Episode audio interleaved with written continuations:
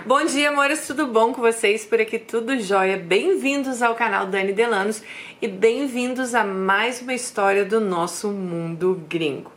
Bom, se você está chegando agora no nosso canal, já se inscreve aí para não perder os vídeos futuros.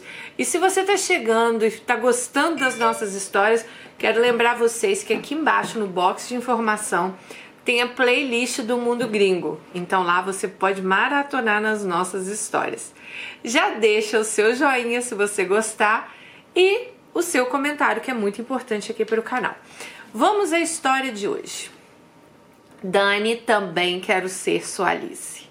Tenho 26 anos, acompanho seu canal há algum tempo. Você, você faz parte da minha rotina da manhã. Eu tomo café todos os dias te assistindo. Amo seu jeito e seus conselhos. Já aprendi muito com as histórias e com seu ponto de vista. Hoje eu decidi compartilhar umas das minhas histórias com você e com as meninas.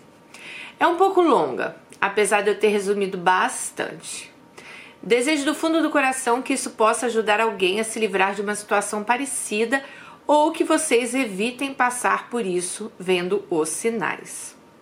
Passei por um relacionamento horrível que hoje eu sei que era completamente abusivo.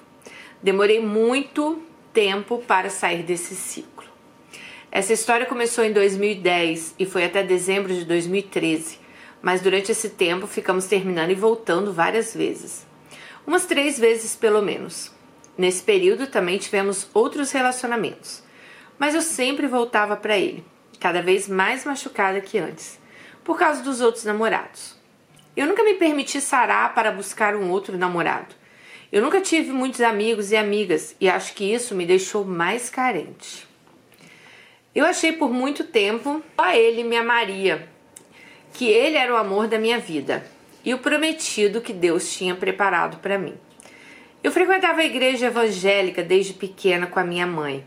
E eu adorava participar de tudo na igreja, sem a menor pressão da minha mãe. Eu e minha mãe tínhamos acabado de mudar da igreja, de igreja na época. E lá eu logo me matriculei na aula de teologia, que é estudo bíblico. E também na aula de música. Eu queria muito aprender a tocar teclado. A primeira vez que vi ele foi na aula de música. Eu vi, mas não dei muita importância na época, porque não achei muito atraente. Ele me adicionou no Orkut, no MSN e começamos a conversar. Eu realmente não sei como ele me achou no Orkut nessa época. Bom, alguns dias depois, em uma conversa no MSN, ele perguntou se eu queria namorar com ele e eu aceitei. No dia seguinte, ele foi na minha escola pela manhã. Eu era da oitava série. Gente, você nem achou ele muito atraente, mas olha o que é a carência. Aí ele perguntou se queria namorar comigo e eu aceitei. Carência pura, né? Bom, no dia seguinte ele foi na minha escola, eu estava na oitava série e não tinha nada combinado. Levei até um susto quando vi ele lá na frente. Minha amiga e vizinha ficou sabendo da história no caminho da escola. E quando eu falei que era ele na frente do portão, ela também não entendeu o que ele estava fazendo lá. Eu não tinha coragem de contar para os meus pais por causa da minha idade. Eu iria completar 16 anos naquele mês. Naquela semana, ele me deu uma aliança de compromisso que eu só usava quando encontrava com ele e guardava na mochila quando eu chegava em casa. Ele ainda me encheu de presentes no Dia dos Namorados. Ele me encontrou na aula de, e, e ele me encontrou na aula de música naquele dia, era Dia dos Namorados. Então, quando eu cheguei em casa, eu não tinha como esconder aquela cesta enorme que ele tinha me dado, com ursinho, caneca, chocolates, né? Hoje eu vejo que ele arrumou uma forma dos meus pais saberem. Então, é, no dia dos namorados, ele vai chega com um presentão pra ela. Tipo, ele sabia que ela ia levar para casa, né? Uma menina de 15 anos, 16 anos, sei lá, que ela falou que ia completar naquele mês. E os pais dela, ele, ela ia acabar contando para os pais que estava namorando com ele. Bom, Contei para minha mãe e ainda disse que ele queria vir aqui em casa falar com meus pais. Minha mãe contou para as minhas irmãs que já eram casadas. Elas moravam em outra cidade na época. No dia do meu aniversário, nos encontramos na aula de música e ele veio direto para minha casa comigo para conversar com a minha família. Eu estava morta de vergonha, mas eu realmente achei que aquele homem seria o meu futuro marido, o amor da minha vida. Bom, o embuste é. Eu ia falar em inglês. O embuste é cinco anos mais velho que eu. Vou chamá-lo de zero. Ela quer que chame ele de zero no vídeo. Quando começamos a namorar em junho de 2010, eu iria completar naquela semana 16 anos e ele tinha 21. Ele foi meu primeiro namorado e o segundo rapaz que eu beijei na vida. Bom, já começamos com mentiras. No início do relacionamento, ele disse que estava de férias. Só que depois de algumas semanas, ele me contou que ele tinha sido mandado embora do serviço. Até hoje eu não sei se ele realmente estava de férias ou se ele contou isso para os meus pais deixarem eu namorar com ele. Ele ia para casa dos meus pais todos os dias. Ele me buscava na porta da escola, almoçava na minha casa, passava a tarde inteira lá, jantava e ia embora às 10 da noite. Agora imagina o embuste entrar na sua casa na hora do almoço e sair 10 da noite todos os dias. Tudo bem que na época ela era apaixonada, mas eu fico pensando, que horas essa menina ia estudar, que horas ia fazer as coisas dela, né? Então, para mim, aí já tava o primeiro sinal que o cara era abusivérrimo, né? Nos finais de semana ele chegava cedo. Às vezes eu estava dormindo ainda. Eu achava isso super normal.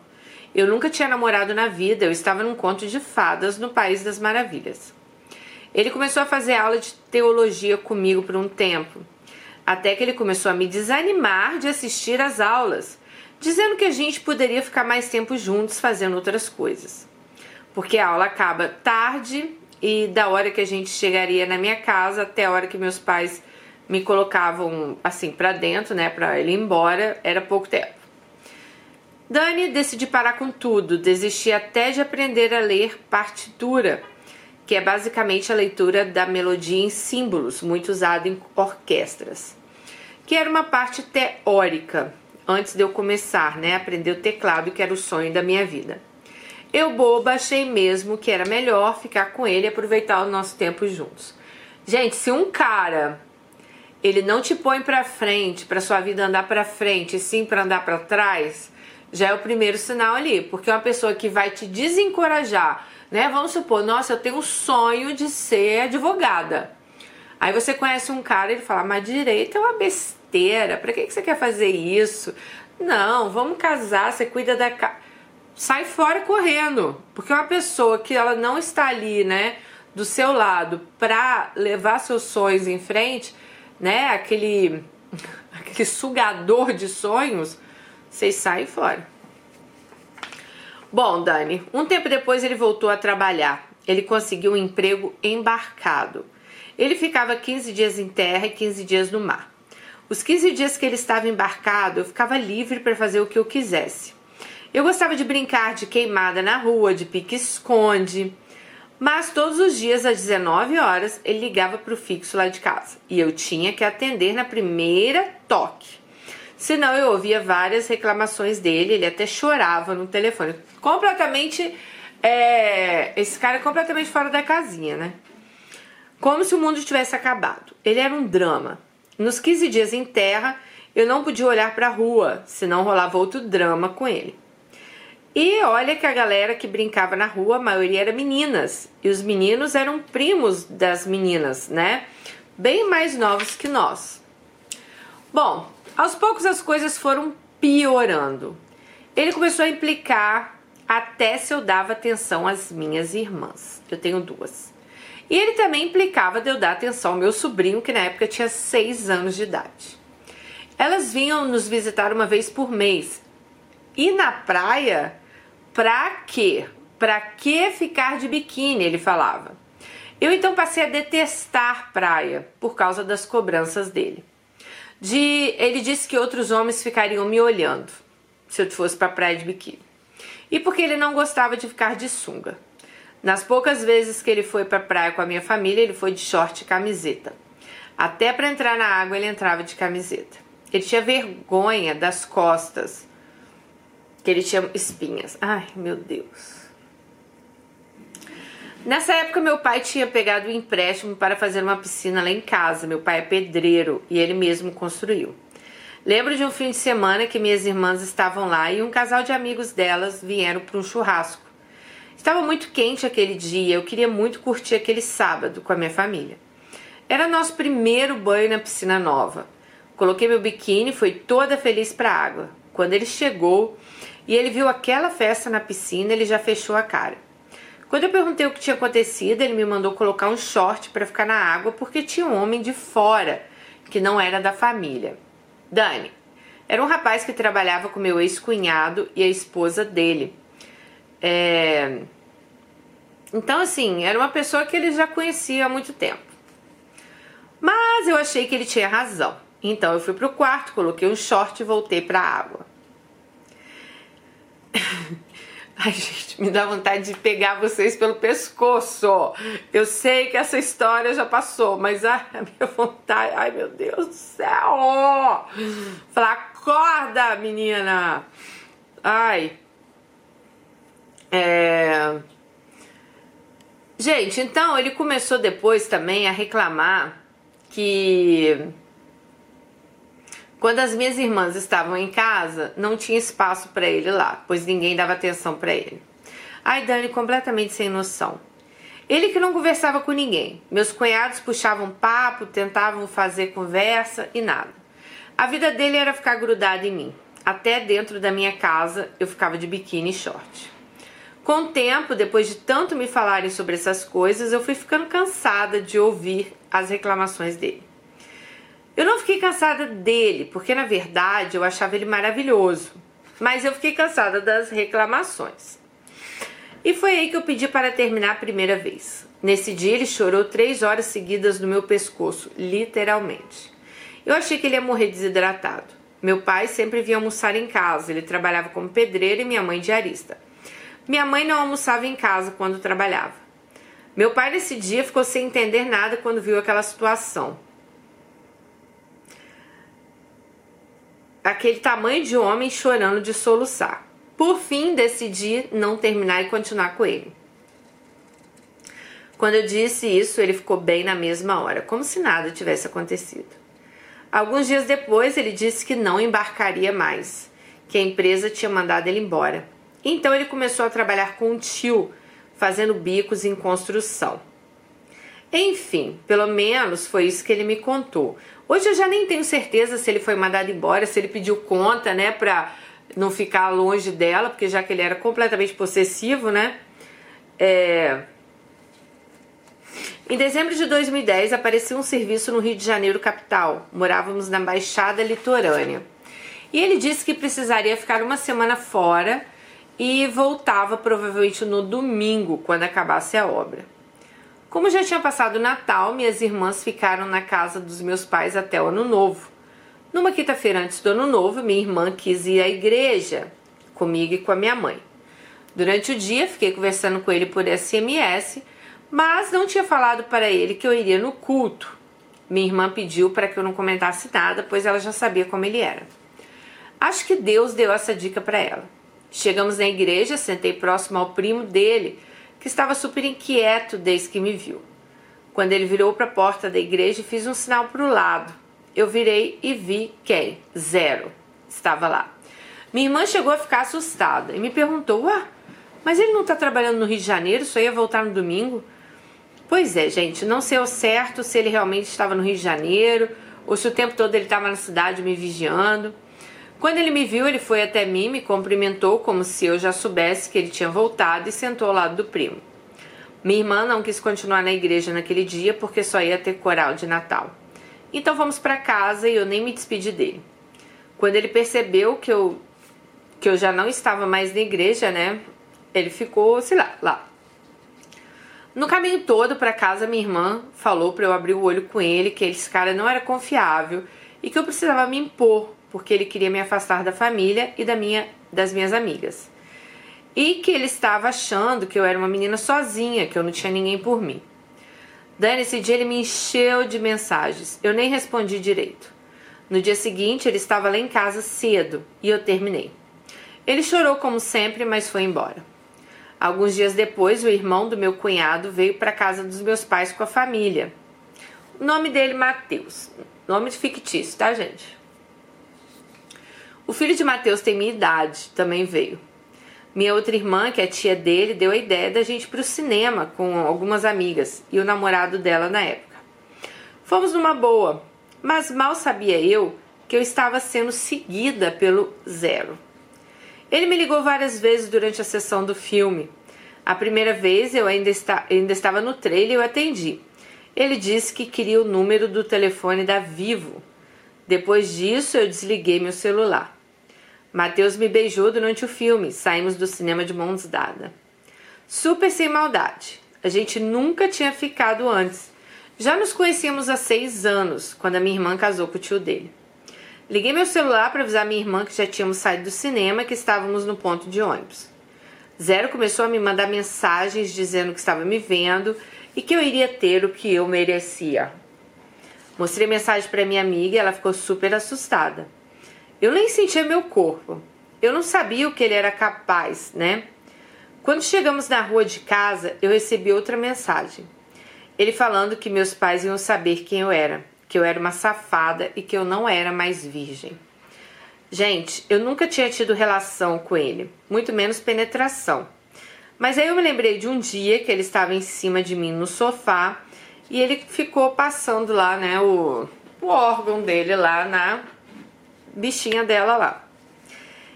Eu senti doer um pouco e pedi para ele parar, e ele continuou. Eu briguei com ele, dei uns tapas no braço e ele saiu de cima. Mas até então eu achava que o que tinha doído é, não era assim a penetração, porque lá, ela era virgem, então ela não sabia, né, gente? Então ela achou assim, sei lá, doeu, mas ela não sabia o certo o que, que era. Aquela noite eu não dormi direito, eu estava morrendo de medo. Pensei, meu Deus, eu não sou mais virgem. O que meus pais vão fazer comigo? Minhas irmãs iam achar que eu era realmente uma vadia. Meus pais iam me mandar embora de casa. No meio da madrugada ele me ligou e eu pedi perdão por ter beijado Mateus e disse que a gente ia voltar. No dia seguinte eu levantei para tomar banho e meu celular ficou embaixo do travesseiro. Mateus contou para minha irmã o que tinha acontecido e que Zero tinha me mandado mensagens. Minhas irmãs pegaram o celular, que na época nem tinha senha, leram as mensagens dele me ameaçando. Horas depois ele chegou na minha casa com flores, pois era o aniversário da minha mãe, dia 30 de dezembro. E ele queria conversar comigo. Minhas irmãs chamaram ele para conversar sós na casa de veraneio da minha irmã mais velha. Alguns minutos depois, elas me chamaram e ele falou para elas que eu tinha falado para ele que eu queria voltar. E eu disse que não, que para mim estava tudo acabado. Ele pediu para ficar sozinho comigo e ele me falou: Você tem certeza que quer terminar? Porque se a gente terminar, eu vou ter que contar para os seus pais que você não é mais virgem. Porque ele disse assim: Eu pedi para namorar com você e tenho que te devolver para eles. Olha que cara maluco, gente.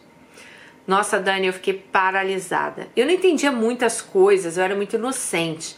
E como eu já tinha lembrado na noite anterior, ele fez questão de falar do dia do sofá, que ele tentou me penetrar, que eu senti dor, que eu pedi para ele parar. Ele foi narrando tudo que tinha acontecido com eles. E ele continuou dizendo que nesse dia ele tinha sim conseguido me penetrar e que eu não era mais virgem. Então ele estava usando o tipo da virgindade da menina para que os pais, sei lá, forçassem a casar com ele. O cara é completamente maluco, gente. Bom, Dani, nisso meu cunhado me gritou dizendo que se eu não descesse para almoçar, ele ia subir para me buscar.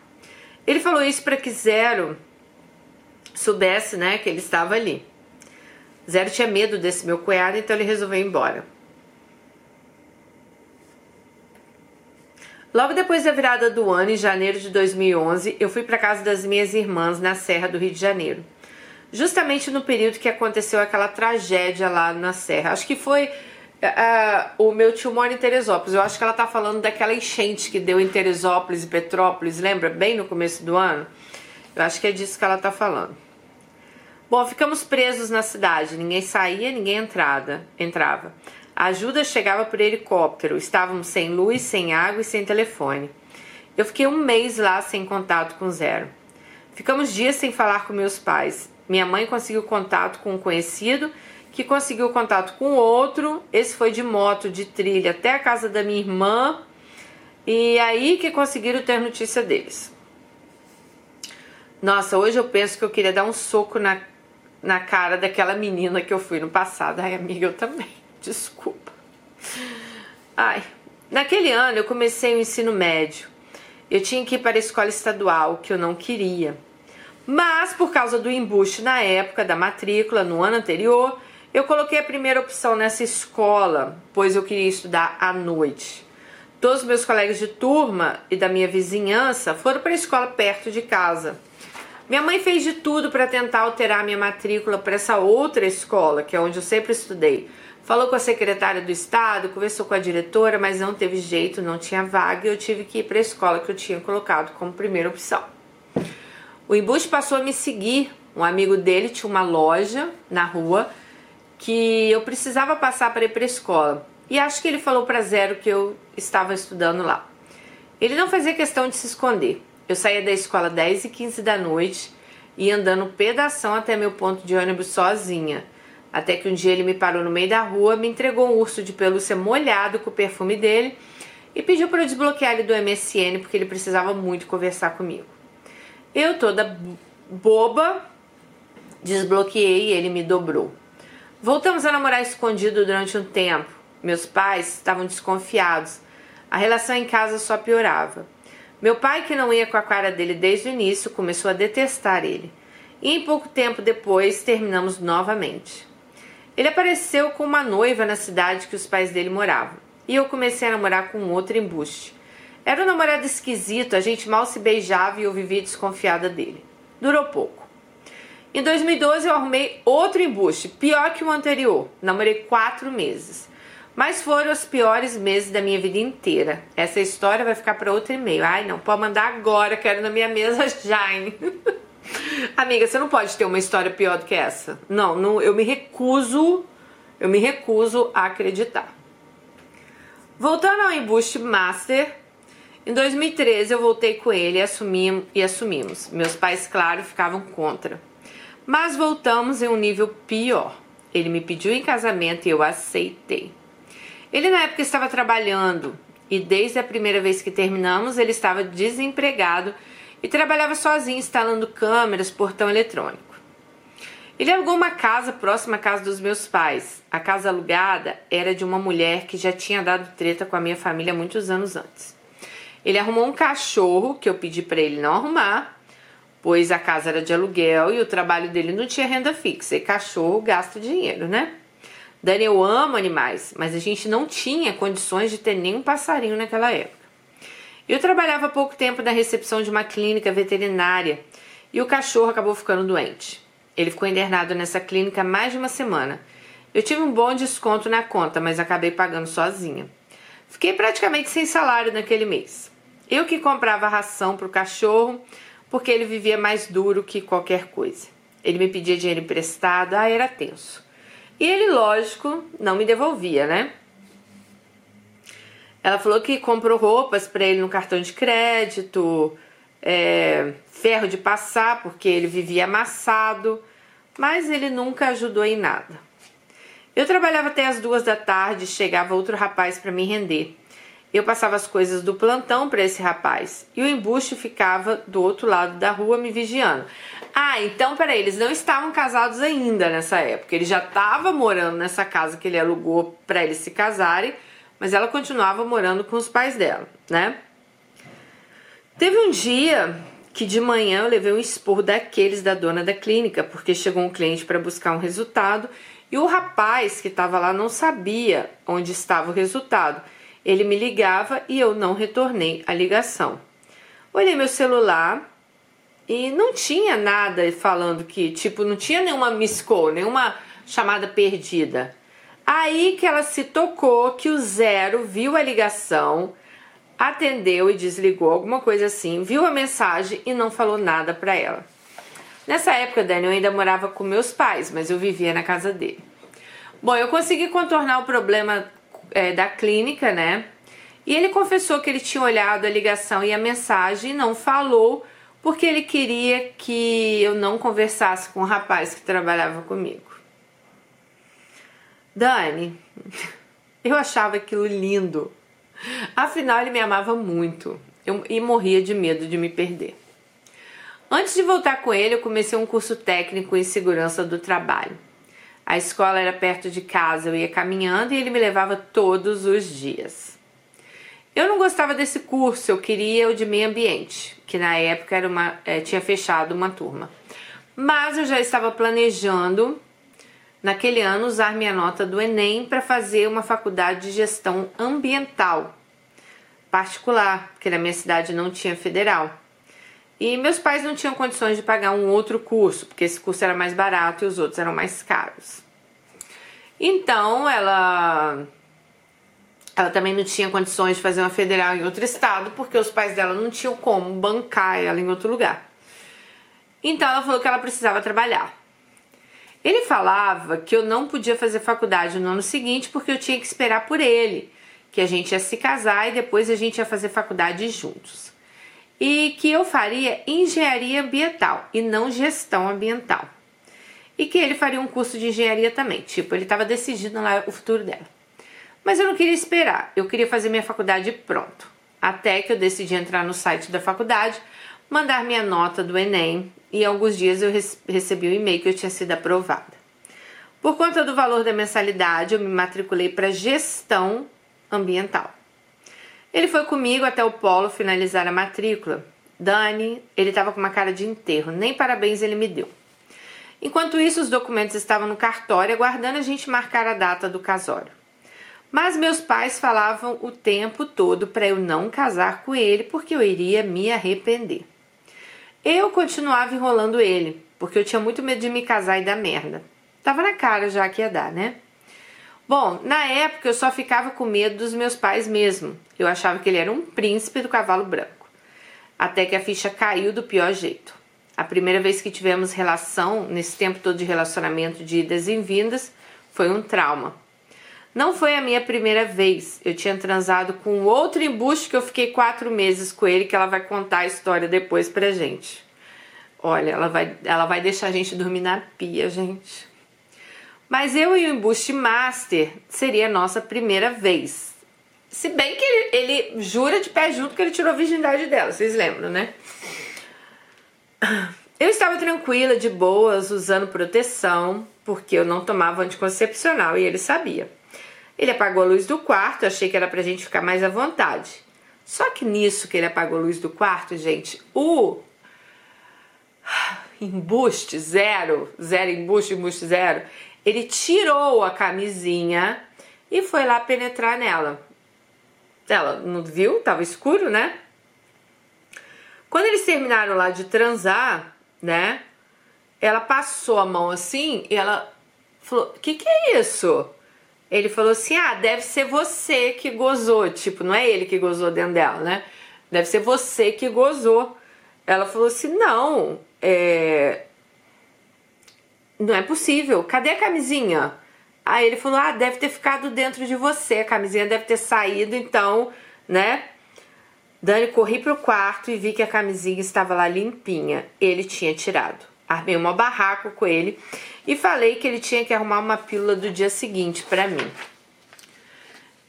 Gente, ele queria engravidar ela, né? Assim, de qualquer maneira, né? Para ver se ela casaria com ele. Gente, meu Deus, que cara maluco, cara. Bom, aí ela fez aquele escândalo que ela queria uma pílula no dia seguinte, já estava tarde. Ele foi comigo até minha casa, mas eu pisava no chão e não sentia nada. Meu corpo estava fora do lugar. Eu só pensava nos meus planos. Como assim? Minha faculdade? Se eu tivesse que casar com ele? Se eu tivesse grávida? Eu pensava na vida que eu ia ter com ele. No dia seguinte, ele foi lá em casa com uma cartela de dois comprimidos, não me recordo bem. Fiquei até com medo de ser outro remédio, mas pesquisei na internet e vi que era realmente a pílula do dia seguinte. Mesmo assim, tomei com muito medo. Bom, aí vocês vão perguntar, tá, e vocês continuaram juntos? E vocês vão perguntar, vocês continuaram juntos? Sim, ele agia como se nada tivesse acontecido.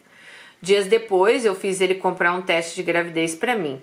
e deu negativo, graças a Deus. Depois disso, a ficha realmente caiu. Eu vi que ele não era mesmo para mim, que não valia a pena continuar, muito menos casar. E na virada de 2013 para 2014, brigamos porque eu queria passar a virada na minha, com a minha família na praia e ele queria que eu fosse para casa de uns amigos dele. Ele sabia dos problemas que minha família passou naquele último ano e que, precis, e que eu precisava ficar com eles. Ele disse que eu não fazia que eu não fazia feliz e que ele queria terminar comigo.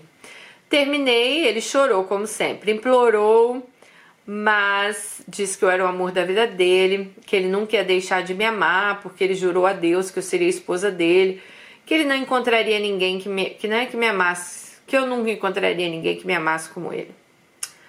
Ai, gente. É... Enquanto eu arrumava as roupas dele que estavam no meu guarda-roupa, o celular dele que estava em cima da cômoda apitou. Fui olhar a mensagem achando que era do primo que estava com os amigos dele, mas não, era Ruth. Falando que ele não merecia sofrer comigo porque ele era um príncipe que qualquer garota gostaria de tê-lo.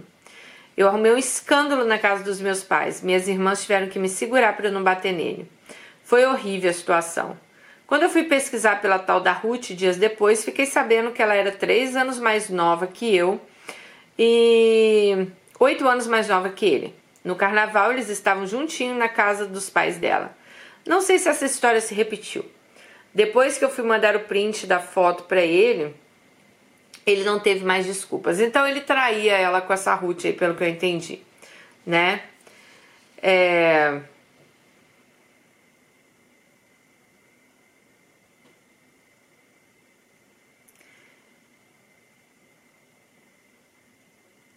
Aí um dia ela tentou, acho que entrar em contato com ele para mandar alguma coisa, ele disse que estava casado e que ela não deveria mais mandar mensagens para ele.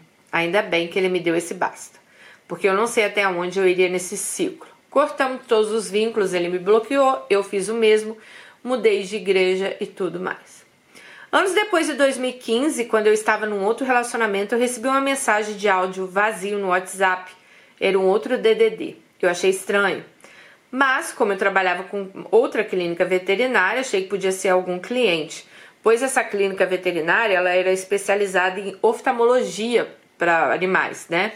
E vinha pessoas de todo o Brasil ali para consultar os animaizinhos ali. Mandei uma mensagem perguntando quem era. Comecei a receber várias mensagens sem nexo perguntando coisas da minha vida pessoal. É, cortei o papo. A pessoa perguntou se meu atual parceiro sabia que eu tinha uma pinta na virilha. Dani, era ele. Era coisa típica dele, escroto demais.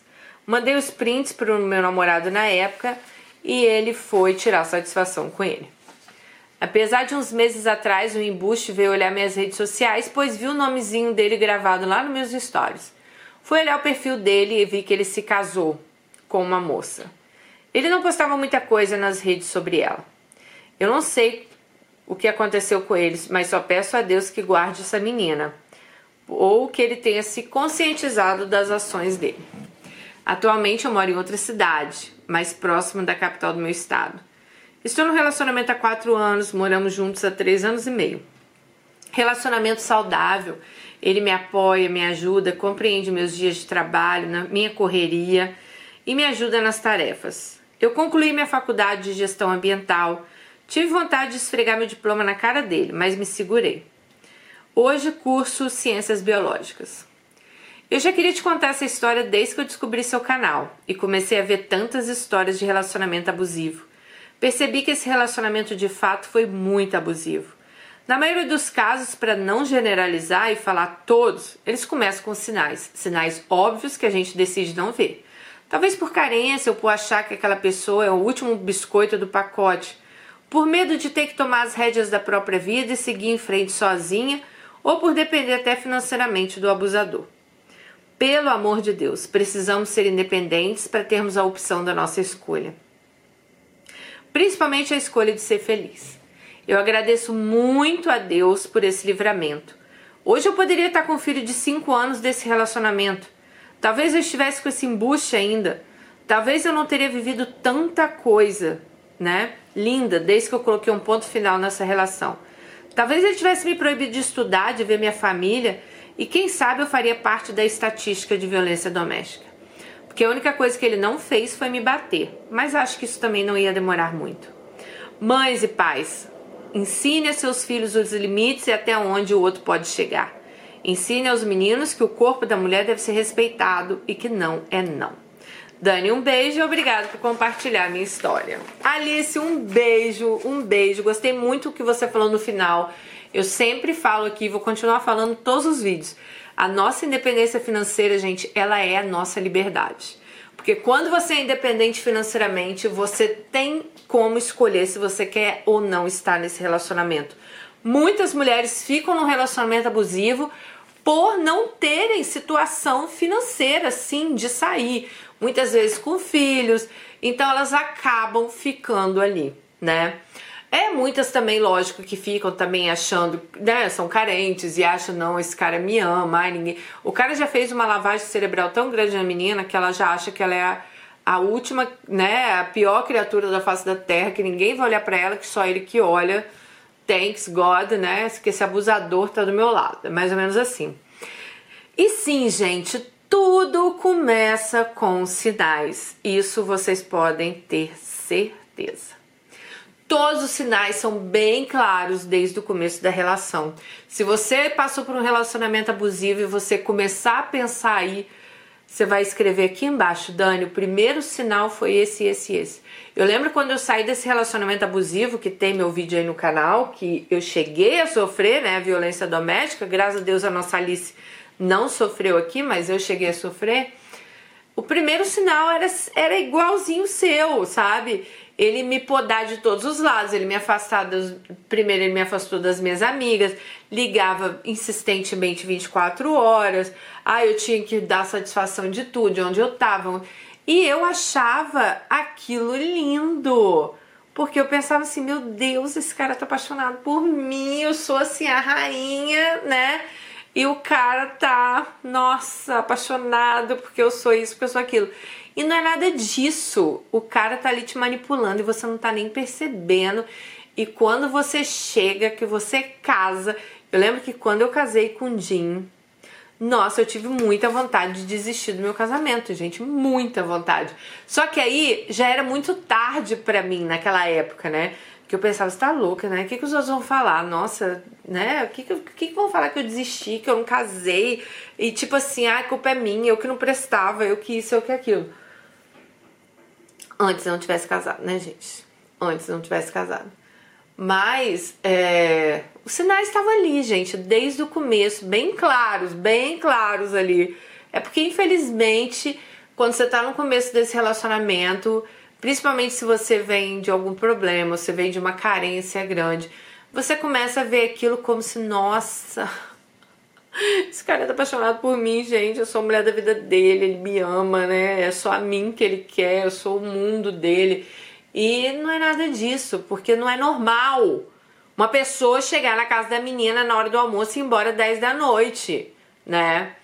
É, poxa, a menina de 15 anos que tem que estudar, que tem que fazer as coisas dela. Então eu acho que isso aí, os pais também tem que ficar muito de olho, sabe? Porque se a sua filha não tem discernimento para ver isso, tudo bem que também os pais vão falar, falar, falar e capaz ela também não escutar. Mas eu acho que a gente tem que fazer a nossa parte, tá bom? E sim, né? É... Ter a independência de vocês, gente. Não deixa ninguém afastar vocês de seus amigos, da sua família. Alguém querer controlar a sua vida.